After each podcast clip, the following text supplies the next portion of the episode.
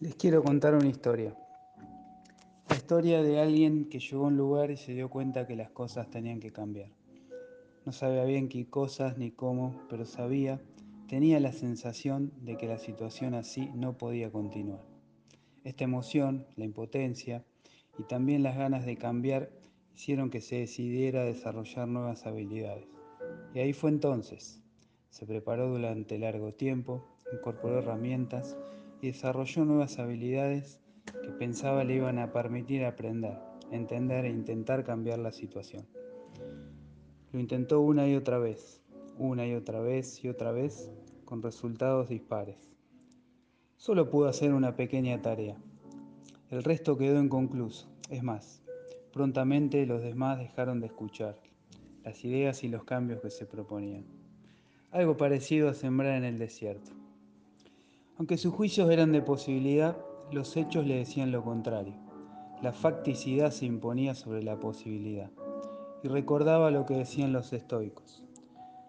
De todas las cosas existentes, algunas están en nuestro poder y otras no. En nuestro poder está el pensamiento, el impulso, la voluntad de conseguir y la voluntad de evitar. En una palabra, todo lo que corresponde a lo que podemos hacer. Cosas que no están en nuestro poder incluyen el cuerpo, la propiedad, la reputación, el cargo. Y en una palabra, todo aquello que no corresponde a nuestro hacer. Las cosas en nuestro poder son por naturaleza libres, sin impedimentos. Las cosas que no están en nuestro poder son débiles, dependientes de otros.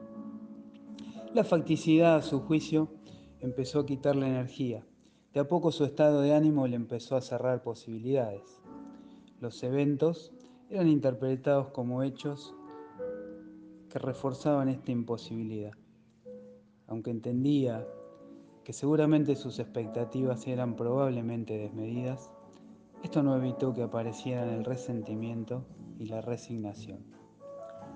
Me refiero al resentimiento como la incapacidad de aceptar algo que no podemos cambiar. Esto es injusto. Alguien tiene que repararlo. ¿Para qué voy a seguir si esto no va a cambiar? Esto no es lo que me prometieron. La resignación aparece porque si bien algunos de sus juicios le indican que puede intervenir para hacer que el futuro sea distinto del presente, no puede modificar su presente. Pero un día, súbitamente, todo cambia. Lo que parecía imposible es posible. Una pandemia cataliza el ambiente y aparecen los diamantes del cambio. Y nuestro protagonista estaba preparado. Y entiende con sus huesos qué son la aceptación y la serena ambición. Y que el aprendizaje transforma nuestros juicios de facticidad en juicios de posibilidad. Ojalá esta historia nos ayude a comprender que el tiempo pone algunas cosas en su lugar, que las facticidades cambian y que lo más importante es seguir un camino con corazón.